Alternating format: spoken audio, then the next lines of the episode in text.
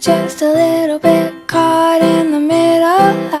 不掉节操哪来干货？手撕创业大咖就在我是外星人。本节目由 VIA 制作出品，喜马拉雅 FM 独家音频合作。Try,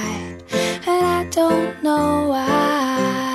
大家好，我是你们的魔性笑声玛丽。那今天请来的嘉宾啊，画风有点不一样，是我们一米好地的 CEO 冯应桃，欢迎应桃。大家好，我是外星人冯运桃。大咖脱口秀，嗯，第一环节我就让那个应桃三十秒来介绍一下一米好地，嗯，好不好？好的呃，呃我要计时，好，开始。呃，一米好地是中国最早的新型空间众筹平台之一。呃，我们希望通过一米好地，能够让大家更多的人来投资新型空间，包括像青年公寓、联合办公、城市民宿、短租公寓等等。我们认为这些空间是非常有意思的，而且是符合未来生活方式的。我们也认为，通过互联网的形式，能够让更多的人用更小的代价、更低的门槛、更安全的参与这样类似这样形形式的投资。好，谢谢谢谢。所以都是一些改造方的项目是吧？我可以这样理解一米好地上面的项目。是的，是的，一米好地作为一个平台，我们是希望改呃连接空间改造方和对投资空间感兴趣的投资人，嗯呃，那我们在中间起到一个桥梁的作用，呃，所有的项目都是来源于我们信任并且认可的改造方的。Caught 我我我不太就是了解，就是现在城市空间的改造是个怎么回事？能不能就是聊一聊？嗯嗯，其实现在像很多一线城市，特别像北京和上海的城市，城市核心区经过多年的发展，呃，已经积累下来了大量的这个资产和一些传统的空间。呃，以上海为例，呃，其实有好几波的这个呃呃开发的热潮。那么解放前当然是最老的老洋房、石库门，然后后来有了老公房，然后再到呃这个七十年代、八十年代有一些建筑，到九十年代商品房也会有第一波商品房。嗯，那么这些房子其实是按照当时那个标准和当时的这个历史环境所修建的。呃，很多房子从现在的眼光来看，已经不符合现代人的生活需求的标准，特别是现在年轻人，其实呃呃八五后、九零后的生活标准越来越高，他们对生活条件，呃对呃居住空间也好，办公空间也好，休闲空间也好，对这些空间有特定的需求，包括它的功能，包括它的设计等等。那么呃，但是城市核心区的大量的空间是并不符合这些要求的，这就意味着呃城市核心区有改造的这个呃非常强的一个需求，也就是现在大家经常说的呃城市更新和盘活存量资产。那这其实是一个非常大的趋势，而且不仅仅是空间简单设计上的改造，因为互联网的这个冲击、商业模式的改变，这些空间要被运营和管理的方式也要发生深刻很深刻的变化。嗯，所以其实这些空间从两个层面，一个方面是他们的呃功能和改造和设计更多是硬件方面的，另外一方面是从呃软件的角度来讲，都需要这个、呃、发生改变。那么这些软硬件的改变，就意味着这些空间呃这个呃有一个非常大的、非常长的这样改造周期。那呃在这里面就会产生很多的这个、呃投资的机会。那么一米好地就是希望能够把这样的投资机会带给更多的这个呃感兴趣的投资人。嗯，了解。那会不会存在就是这种这种需求就是不够多？我的意思就是这个改造项目就是啊、在你们平台上就不够这样子的情况出现。呃，我们认为呃不会的，就是说我们现在选的细分呢是住宅，或者说呃这个以呃新型住宅和这个联合办公，就是住宅办公这两块对嗯这两块里面的最新的两种业态作为这个切入点。但是其实呃改造和城市更新是一个非常大的话题。那么嗯。全中国有这么多的房子，在过去这么多年被建造出来，然后这个呃中国城市发展的速度这么快，呃，其实国外很多大城市都是用很长的时间走完了城市更新这个呃历程，嗯，呃，那么中国城市发展很快，城市更新的速度其实也会很快，因为整整体经济和生活水平提高的速度很快，嗯，所以的话，在这个很短的时间内，会有大量的这个呃住宅和呃和这个办公空间会被改造，然后呃紧随其后的有也会有大量的商业空间被改造。我们认为这个市场潜力其实非常巨大的，这也是呃呃从另外一个侧面来看，现在很多这个地产开发商也在转型。呃，包括万科、包括绿地等等等等，他们都在转型，把自己重新从开呃重新定位，从开发商的角度向运营商的角度进行一个转变，从这个土地一级开发向再次开发改造的方向进行进行一个转变。那么我们认为他们的这些行为其实也是在印证，就是说，呃，这个城市更新和这个空间改造其实是下一阶段这个呃城市再升级的一个主要的方向。其实你看看这个主要的呃呃城市，包括伦敦啊、纽约啊，这个。呃呃澳洲的像悉尼啊、墨尔本这些城市的话，你在城市核心区想说、呃推倒一片地方重新盖，这几乎已经是不太可能的事情。他们的所谓的房地产开发，其实更多的是房地产改造和再升级。那么这其实也就是我们在做的事情，或者说我们看中的资产类型。了解。那你呃，就上海来说吧，啊、大概是多久的房子，你是觉得是有这个改造的需求的？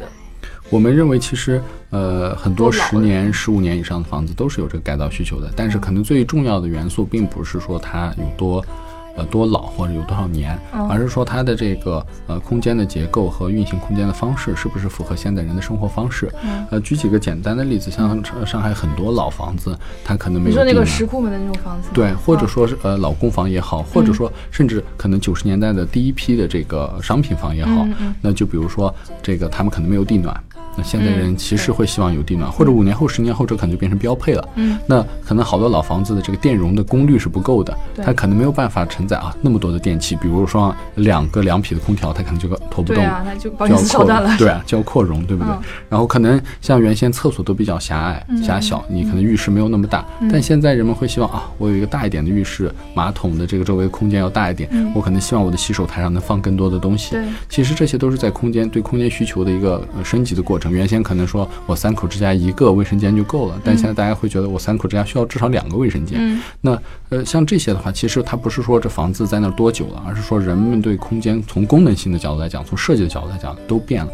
原先可能会觉得窗户小点，因为要保暖。嗯那所以好多老房子改造的时候，他不会觉得说窗户要很大，嗯嗯但现在人们都觉得我窗户要越大越好，我可以用隔热玻璃等等，有很多解决方案的。所以的话，其实是呃这这些的这个呃被改造的这个空间是非常大的，嗯而且有很多事情是可以去做的。那么另外一方面是运营，那运营其实包括很多这个呃呃呃功能性的东西，也包括一些日常服务。就比如说像这个原先呃你去租一个房子，或者说搬一个房子去住，可能说呃至少要通电通水吧。是那现在来讲的话，你没有网络络，网络已经变成一个刚需的一个基本需求。对再下一步可能会觉得，那我要有好的安保和门禁。嗯嗯那再下一步可能会说，那我要有人经常打扫卫生。嗯呃，这个呃，好多上海的呃这个老房子的公公共区其实是没有固定人打扫的。嗯但是其实现在大家会觉得，那那公共区应该被打扫的很好才好啊，嗯嗯那绿化要有啊，对对不对？所以这些都是一步一步呃这个升级的过程。还有一些服务式的公寓可能会觉得说，你不仅仅要打扫公共区，我里面也需要有人打扫，我的外墙要经常用打扫，我的窗户这对外的这一面要擦得干净，对不对？不能总是脏兮兮的。那这其实是中国咱们发展的时候，从这个一个发展中国家逐渐往一个中等收入国家或者发达国家发展过程中，人们生活水平和生活品质不断提高的一个过程。在这个过程中，会越来越多的细节，大家会希望被更好的服务到。那这样对空间的运营、物业的运营、社区的运营提出了更高的要求。那往往这些高的要求也需要一些硬件去支撑的。所以回过头来说，我们硬件要升级，空间要升级，软件也要升级。软件的升级往往需要硬件的支撑，所以这其实是一个非常大和长期的，可能是五年、十年、十五年的一个一个一个过程，嗯去把我们的城市变得更好。嗯，那你能不能举一个例子，就是在我们英语好地平台上面众筹过的，就是空间改造的比较经典的案例吧？嗯，我们呃目前有大项目有小项目，嗯那嗯嗯呃比较大的项目呃呃经常会有的是一些比如像集中式公寓或者酒店的项目，嗯然后比较小的呢，这个会有单个的一个住宅的改造。嗯那呃我们这两天在做的一个项目是在陕西南路，嗯嗯嗯然后是嗯、呃一位呃呃在陕西南路是原先的法租界的一部分，嗯在原先这个区域里面有几位非常知名的设计师做了很多的老房改造。呃，我、呃、这个项目呢是在陕西南路的这个项目的设计师叫张玲，嗯呃，她是一位非常优秀的女设计师。那么她把一个只有三十八平米的空间，通过夹层、通过错层的方式，制造出了一百三十八平米的可用空间，啊、而且这个解决了原先可能呃这个会困困扰原先业主的这个通水、通电、采光等等的问题。那么现在这个房子的租金达到两万八千块，嗯它从因为它的这些改造，对这个空间做了一个非常本质上的提升，那业主也觉得很开心。嗯他他交出去的是一个破破烂烂很难用的空间，他收回来的是个非常美的，他自己愿意住，很多人看了都非常惊叹的这样的一个呃新的居住和办公的环境。那这是一个小的改造的案例，那比较大的一些这个改造的案例也有，就比如说像这个呃呃呃优家和魔方，呃优家公寓是这个、呃国内比较好的优质的青年公寓，我们也有和他们做一些合作，帮他们的项目做过众筹。呃，魔方公寓也是国内现在最大的这个呃青年公寓的这个开发商，呃或者是运营商，嗯，那么。我们帮他们呃做过这个仙霞威宁路项目的众筹，呃，我们认为这些公寓其实也是代表了这个一种城市青年生活方式的取向，大家会希望住在一个相对呃有更好的运营和管理的这个呃环境里面，而不是住在可能原先比较松散和这个呃管理水水平比较低的这个出租屋里面去。Life 最火爆创业媒体 VIA，微信订阅号 VIA 人物。我想问一下，就是你们的项目就是给到用户的那个投资回报率是怎么确定的呢？嗯，我们项目现在投资回报大概有两种，呃，一种是固定回报，那这个固定回报其实是这个呃直接通过这个呃和项目方的沟通，那么他们愿意给到的一个回报率。另外一种是固定加浮动的一个回报，那这个呢，就是说有一呃，相当于是和这个项目的运营方要去做一个对它收入的分成，呃，其实是有一点儿说大家一起合力来做这件事情的概念在里边。那么呃，这个固定的回报目前能够达到百分之十到百分之十二年化，十到十二。对，然后浮动的回报其实就很难讲了。然后目前的项目，呃，最高的也有百分之三十多的回回报率的，但是这个确实是有一定的浮动性的，和这个呃要根据不同的项目来看。那最低就是我一定有十到十二吗？嗯，有项目保底的这个项目的话，呃，大部分会差不多是在这个水平线上，但是每一个项目会有不同。我刚才讲的数字是就是差不多平均是达到这个水平。那就是说，如果我是用户投投投你们平台上的项目，嗯就是我想我这个本金是保的是吗？呃，从呃这个呃，就从合同的角度来讲，其实我们和所有的互联网金融平台都是一样的。那么这个呃，作为平台，我们是不担保这个呃本金和收益的。这个是是是是有规定吗？还是什么？呃，平台方是不能进入对这个投资的担保的，这个是那一个统是你们有第一的执行三方担。保吗？也并没有第三方担保，就说担保这个事情是并不存在的。但是呢，呃，项目方他会做出承诺和保证，呃，他的他会说我的项目是这个保本的。如果说我的项目有出了问题，他的项目方或者项目公司会这个呃或者项目的品牌公司，那，他们会做对这个本金做出一个那个保障。那万一项目方走呢？呃，所以就说这些投资是有风险的。那万一就那我我我我就是我我给你这个钱的话，比方说，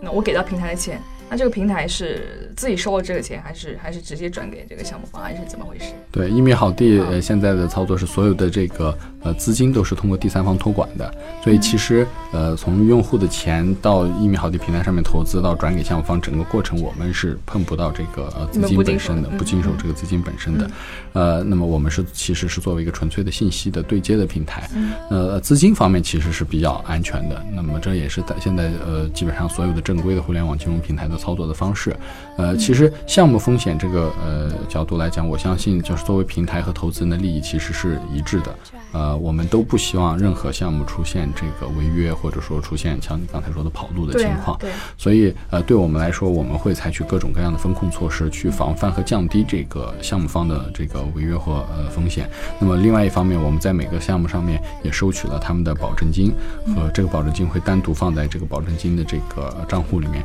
呃，另外我们也建立了一个法律援助基金，就是当这个项目呃出现这个呃风险的时候，可以用这个法律援助基金去做一个这个对抗。呃，那么呃，截至目前一米好的运营一年多来，目前还没有任何项目出现这个违约的这个情况，呃，都是按照呃约定，呃，按照合同的这个约定在进行执行的。嗯，所以那那你们的风控是怎样做的？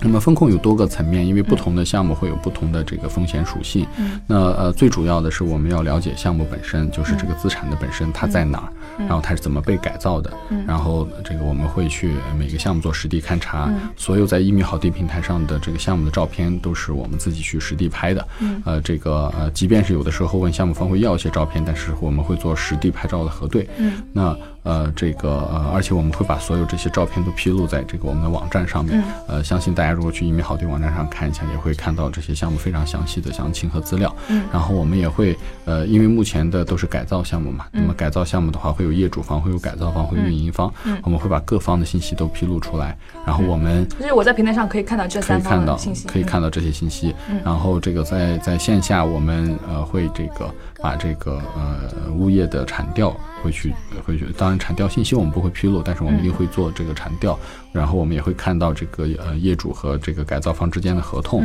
然后如果是这个呃呃物业被租赁出去，我们还要看到这个呃运营方和这个承租的租客之间的合同。嗯我当然我们也会去看到他们的这个。呃，身份证也好，这个户口本也好，所有的这些基础信息，所以我们会做很多的这个尽调的工作，会了解大量的和这个产或物业相关的信息。呃，另外我刚才也提到了，通过保证金的话，其实是呃相当于从现金的角度呃建立了一定的这个保障，然后法律援助基金也是在他们违约的时候有一个这个补充性的这个保障。另外一块儿的话，呃，这个呃如果这些改造项目是租出去的，那么它会有一个租金的收入对，我们会对收租的账户进行一个监控，这样保证这些租金金呃准时收到了，而且它最后流到了哪里，我们会看到这些这个租金的流向。所以通过这些呃不同的方式来确保这个些项目和项目方是靠谱的。其实我们觉得最重要的就是呃项目本身靠谱，项目方也要靠谱。刚才这个呃说了可能比较多的是项目这边，对项目方我们会有一个比较严格的审核。那呃像这个呃集中式的项目，我们现在倾向于都是和这个呃国内一流的这个品牌，然后它背后已经是有比较大规模的风投投资的，呃这个违约对他来讲违约成本非常高的这样的品牌，呃与他们进行一个合作。那呃在个人的这一块儿的话，我们目前合作的都是相对比较资深，已经改造过大量房产的，那么有一个比较呃好的历史记录的这样的这个。呃，改造方，当然我们也会看到他个人的其他的一些情况，包括这个他是不是在这个行业内有一定的这个知名度、认可度，那么他是不是已经之前已经形成了比较多的这个租金收入，有足够的保障等等。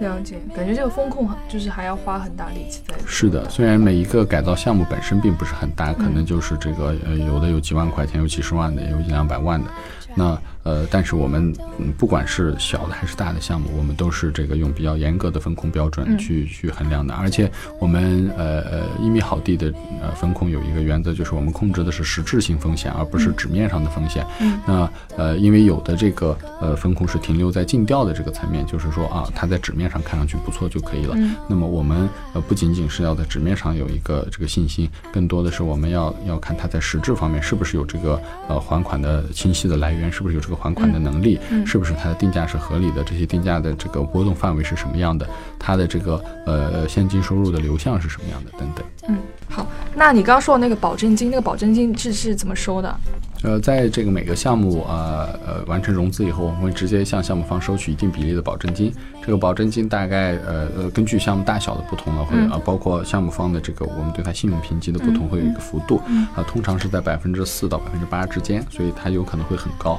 嗯那这个保证金呢是在这个项目方完成了呃全部的这个还款之后，这个保证金才会退还给他的。对的。了解。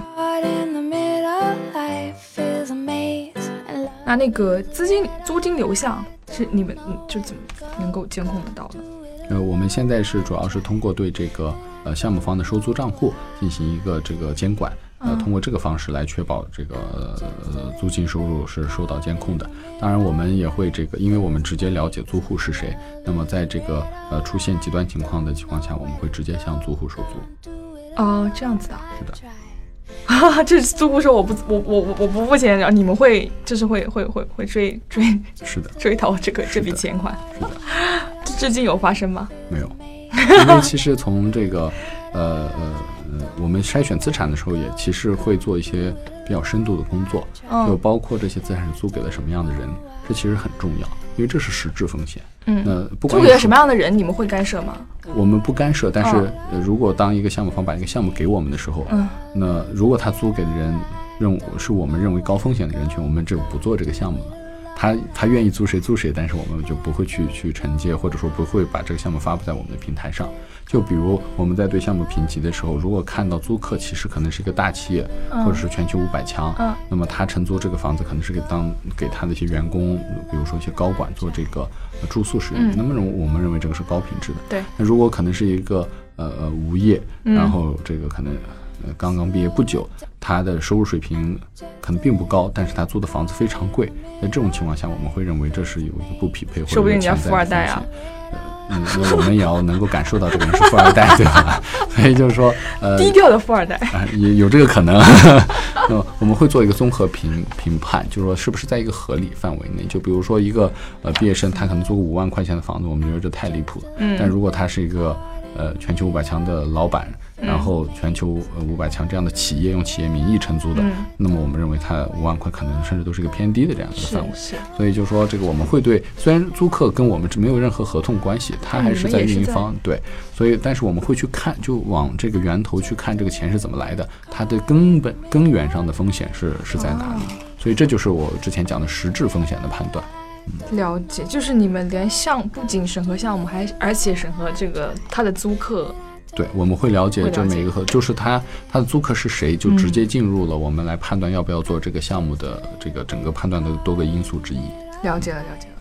哎，那你们的现在的那平台，你刚刚说都不经手钱的嘛？那嗯平台盈利模式是什么？我们在在每个项目上面会收呃这个呃呃一个服务费，那这个服务费的范围也是根据不同的项目，呃、嗯这个百分有大概是有百分之几的这样一个服务费的，嗯在每个项目上面会不同，然后我们会在这个项呃发布的时候会披露这个项目的服务费是多少。那是这个是收项目方的，呃，其实也无所谓是项目方还是投资人了，反正总共这么多钱，呃，投资人分这么多，项目方分这么多，我们这收服务费，对。了解了，了解。嗯，那平台收入和项目挂钩的话，会不会让这个变现变得比较漫长呢？呃，有有时候会有这个，因为我们现在项目的周期会不同。嗯那呃，这个一般周期是多少？呃，现在最短投资周期是三个月，嗯然后那个呃一年两年的会比较多，嗯呃最长的也有五到八年的。所以我们其实是希望是给用户一个选择。如果说你希望是比较短的，投资一个短期的这样的项目的话，嗯其实三个月的选择，我们现在几乎每一个项目都会设一个专门是三个月的这个呃档位。嗯然后这个呃这个长线一点的可能到一年，嗯那我们也会有一些项目是五到八年。这我们希望把这个选择权留给用户，因为我们也发现有人就是喜欢短期的，有人就是喜欢长期的。那呃，所以我们的产品也是覆盖了这整个这个这个周期。OK，短期的一般都是些什么项目来着？短期、嗯短期的话，就那个年化收益会会比较低，是吗？是的，是的哦，年化收益会相对较低，嗯而且呃短短期的大部分的项目其实也是改造类型的项目，嗯只是项目方他的这个融资需求没有那么长，啊他希望在一年之后就完成这个还款这个过程。了解了解。那如果我我我提前就是你这个钱我要提前拿出来，是不是有要要要惩罚什么的？呃，我们现在暂时是不提供提前退出这的机制的，哦，就是我我买了三个月就一定要钱绑在里面上上上面三个月。一定要三个月。嗯，而且好像就是我看到项目上，如果我投了这个项目，还还会有免费住啊，好像这样子的福利在。对我们是希望把这些投资做的是相对比较有趣，所以在不同的项目上，我们会做一些这个呃呃一些有趣的尝试。嗯然后之前有这个呃免费住宿体验，嗯。然后也有一些活动，有一些项目有送票，呃，像之前雅朵酒店的项目，还有其他一些住宿类的项目也有这个做过免费住，嗯。呃呃，包括呃这个有一个福利是免费住一年，所以这个其实是这么好，对这个这个项目还有吗？我想投。这个已经结束了，这个是很很很，当然当然是抽奖的，但是有哦十个名额，其实是很多的，因为哦投资人并没有那么多，是，呃，所以抽到十个免费住一年，这个其实嗯不管是从体验上面来讲，这个或者甚至是就是从财务角度来讲，嗯也是非常好的一个一个一个回报。对，然后，嗯，雅朵酒店那个项目也给出了一个很有意思的，就是这个酒店的这个退房时间，嗯从中午十二点，只要参加了这个众筹，达到白金用户的水平，呃，就不只是不是中午十二点退房，而是晚上六点退房，啊，等于是多出来半天的时间，其实也是非常好的一个是非常好嗯。那那目前市场上的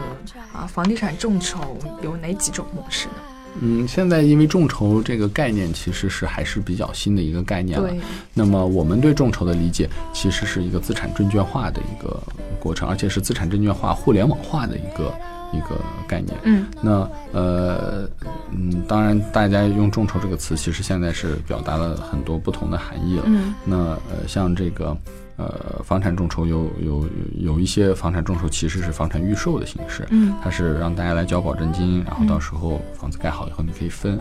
呃，有一些房产众筹其实是房地产基金的形式，嗯那你来投资，然后这个我们再去做一个项目，然后再再分给你。嗯呃，像像我们做的收益权众筹，其实相当于是大家集资做改造，嗯然后我们做的租约贴现，相当于是大家集资收房租。嗯那么，呃，这个呃，不管是哪一种类型，呃呃，我我觉得核心就是说，我们用互联网的形式，然后去这个呃对呃资产对收益权做一个呃拆分，嗯或者说让更多的人可以用更低的门槛来参与到收益权和房产相关的各种的收益的投资里面来。嗯呃，这个呃，应该说是大家都在不同的方向上做一些有趣的尝试。嗯那么包括这个呃万达啊、绿地啊等等，都是之前做的一些类似的尝试。嗯我们也是这个希望能够在这个呃尝试的过程中做出我们自己的特色。嗯目前来讲，呃一米好地的这个模式还是比较呃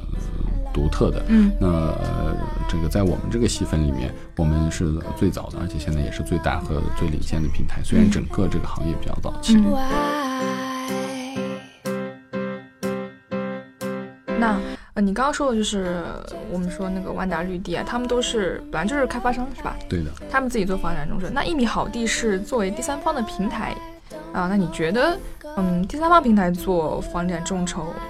优劣势是什么？嗯，当然他们的优势很明显，首先他们有钱，嗯，对，他们在这个行业内深耕了这么多年，都是是土豪。是，但反反过来，这也是他们的劣势。他们船大难掉头，很多细分领域进不来。嗯那就举个例子，你说像呃像万达绿地这样的巨型企业，嗯他怎么去做一个小区里面几套房子的改造？嗯对他来讲，边际成本太高，他没法去做的。嗯而且它是一个大企业行为，它不是一个个人的行为。是，我们是希望呃这种改造是被很多独立的，呃这个中小型企业甚至个人去完成的。嗯只是我们这个平台去支撑更多的人去做这样的事儿。我们认为这是共享经济的核心，就是把碎片的时间，把把人们把更多的人的时间和技能发挥出来，让他们去解决很多机构解决不了的问题，把碎片的这个呃资源做一个整合。其实像优步就是把每每一个人都变成了一个出租车司机。对，那呃这个我们。呃，希望通过一米好地，我们把更多的人，并不一定是每一个人，更多的人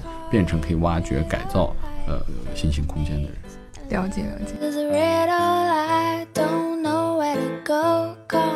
啊，那最近上海房价很上涨哦，嗯，能不能？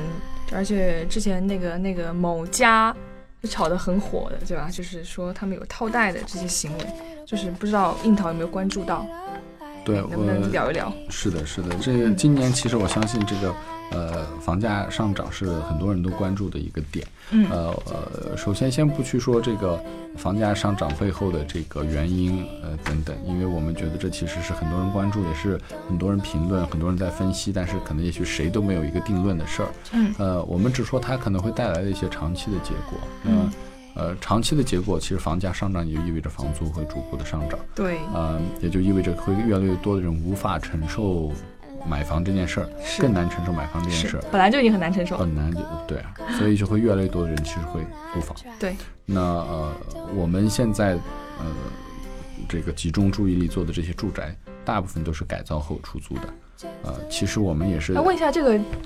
现在这个改造房之后的那个租金均价是多少来着？了解一下。呃，目前这些呃，我们因为做的改造相对，或者说和我们合作的这些项目方相对是优质改造，嗯所以他们的出租的均价都是很高的。嗯呃，目前都是在八千到一万块以上啊，租金。那都在市市中心，都在市中心，虽然高，嗯。但其实也并不是不合理的，因为嗯。大部分情况下，年轻人还是会选择合租嘛。合租的话，这个八千到一万可能稍微分担一下，并不会那么那么离谱。特别是想想在上海市中心，嗯对对对，其实现在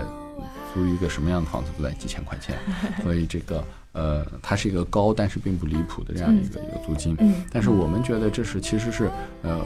这个通过改造这件事儿，能够把更多的老房子挖掘出来，呃，通过改造让他们符合年轻人的这个居住的需求和标准。呃，再把他们租给这个年轻人，其实是一个扩大供应量，嗯最后可能会呃在提高这个呃住宿水平的前提下，这个嗯同时也会呃长远来讲会降低房租。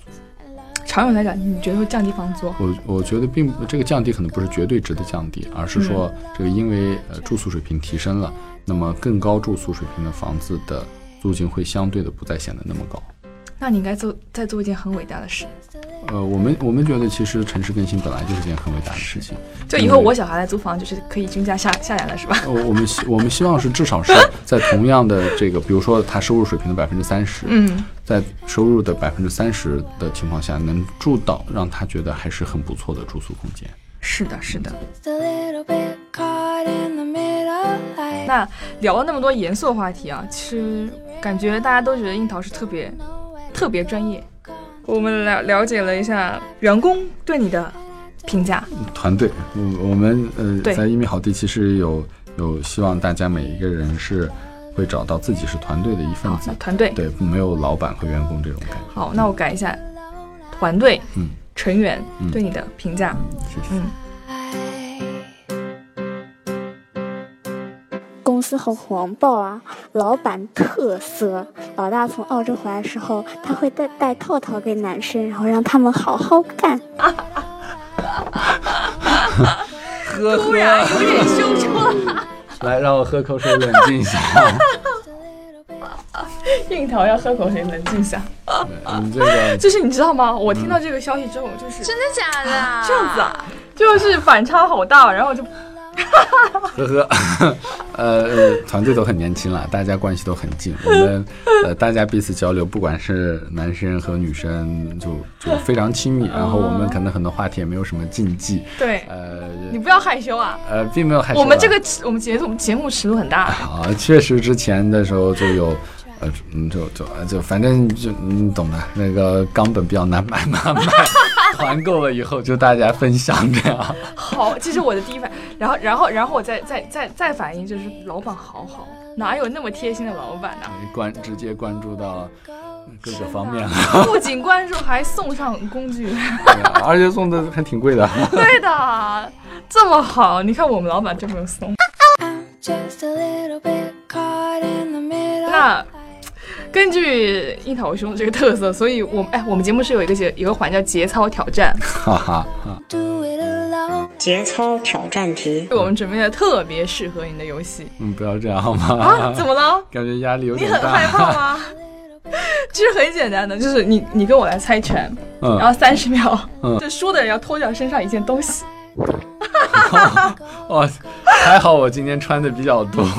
没有啊，我们之前特意让你把饰品都卸掉了，你以为呢？啊，好吧，哎，但是我觉得我会赢的。为什么？对你有你有想过，如果你输了会怎么样吗？就是我有大绝招啊比你，多。我有很多大绝招在啊。Life is a maze and love is a 好，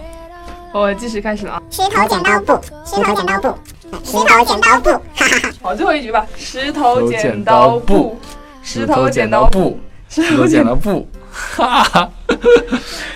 我觉得尺度不够大。哎，我我我喜欢这个节目，啊中间还有脱衣环节，下次下次你就穿少点来哎，有道理啊。啊。下次要要求女主播穿更少。哎呦，不错哦我刚刚说跟大家说一下，播报一下战况，输了两局，呃，脱了两件，嗯，大家就自己发挥想象吧。嗯，对，然后樱桃兄就是脱了一件，嗯，其实还好。我感觉他还没脱够。好啊，我们进入我们的大咖 Y 点评的环节啊。I don't know why. 大咖 Y 点评，那请樱桃来点评一下国内目前房地产众筹的状况，点评的详细深入一点吧。呃，好吧，就我觉得众筹其实是非常有意思的一件事儿。其实不管你叫它什么，其实我觉得这个从本质上来讲，它是互联网金融发展的下一个阶段。那么呃，在我看来，互联网金融发展的算是有几个步骤吧。第一个步骤是支付，其实它解决的是这个金融服务最基本的一个环节，像支付宝啊等等，它解决的是最早的怎么在线支付的问题。那、呃、下一步其实是一些现金类的产品，比如像余额宝，大家可能都比较熟悉，它其实是一个活期存款的概念。那这也是一个比较早期的这个或者比较简单的金融产品。嗯，然后再到后来呢，就有了这个呃在线的借贷，就像大家比较熟悉的 P to P。嗯，那 P to P 也是经过了一段野蛮生长，然后现在逐渐正规化，也有些大型的平台逐渐加入。那么这其实是大家可以看到，是从简单服务到简单金融产品，到有一点复杂程度金融产品，到了债权。那么我们认为，其实呃资产。这个呃和各种权益，那么是更复杂的这个呃金融产品。嗯那它在下一个阶段必然要呃，或者说互联网金融发展到下一个阶段，必然要开始介入这个市场，资产怎么被证券化，在线的。嗯那呃这个呃其他的收益权怎么被证券化，其他的股权怎么被证券化？那么众筹其实在我看来，就是互联网对这个呃资产、对股权、对收益权，呃互联网化的这么一个一个一个阶段。呃，那么房产众筹其实相当于就是呃资产互联网资产证券化的这么一个、一个一个细分，嗯呃各种各样和房产相关的，不管是产权也好，收益源权也好也也好，然后和这个固定资产项目相关的收益也好，改造也好，其实都是围绕着这个话题进行的。现在整体来讲，我觉得还是比较早期，不管是哪个细分，呃，但是我觉得这个从呃长期来看，这将会是非常有趣，也是非常蓬勃、市场潜力非常巨大的一个市场。嗯嗯，好，了解。啊、那我们是有一个留无节操题接龙游戏，上期嘉宾是那个关八的马瑞、嗯。会长，会长老公。嗯。啊、听一下。就是截止到目前为止，你做过的最难以启齿的这个比较腹黑的事情，或者是恶毒的事情，腹黑的事情，腹黑的事情好像天天在干，他说难以启齿的腹黑的事情啊。或者恶毒的事情。嗯，难以启齿。我我觉得这这可能有有有，嗯哎，还突然一下想不起来。为什么这样说呢？就是首先难以启齿，这说明这人脸皮要要比较薄。就是你脸皮比较厚，啊，对，就好像没有什么是这个难以启齿的。那你就说最恶毒的，最恶毒的吧，最腹黑、最恶毒。呃，最恶毒的就是那个我们团队有一个男生叫 Henry，嗯哼，呃，不管是真是假，我们都嗯、呃觉得他比较小，比较小，嗯，市值然后呃呃发挥想象力。好。然后呢呃，但是我送他的冈本零零幺送的是大号，这个算恶毒吗？那那那，我请问他接到那个他的他的表情，他的反应，嗯呃，这适合我还是什么？应该是既开心又恼怒，还有还有些羞涩，但是又有一些兴奋和迫不及待。啊，我就说老板，这老板还是很好，嗯好，其实我觉得还好，嗯，是，我觉得也是，还好了，不不算是太糟糕。嗯对对，那留一题给我们下一期嘉宾。原先做过的事情里面，呃，最疯狂，但是你又不想再尝试的是什么？嗯，好的，Just a little bit caught in the middle. 那好，感谢樱桃来，我是外星玩，那今天就这样子喽。掉得了节操，捡得了干货。这里是我是外星人，拜拜。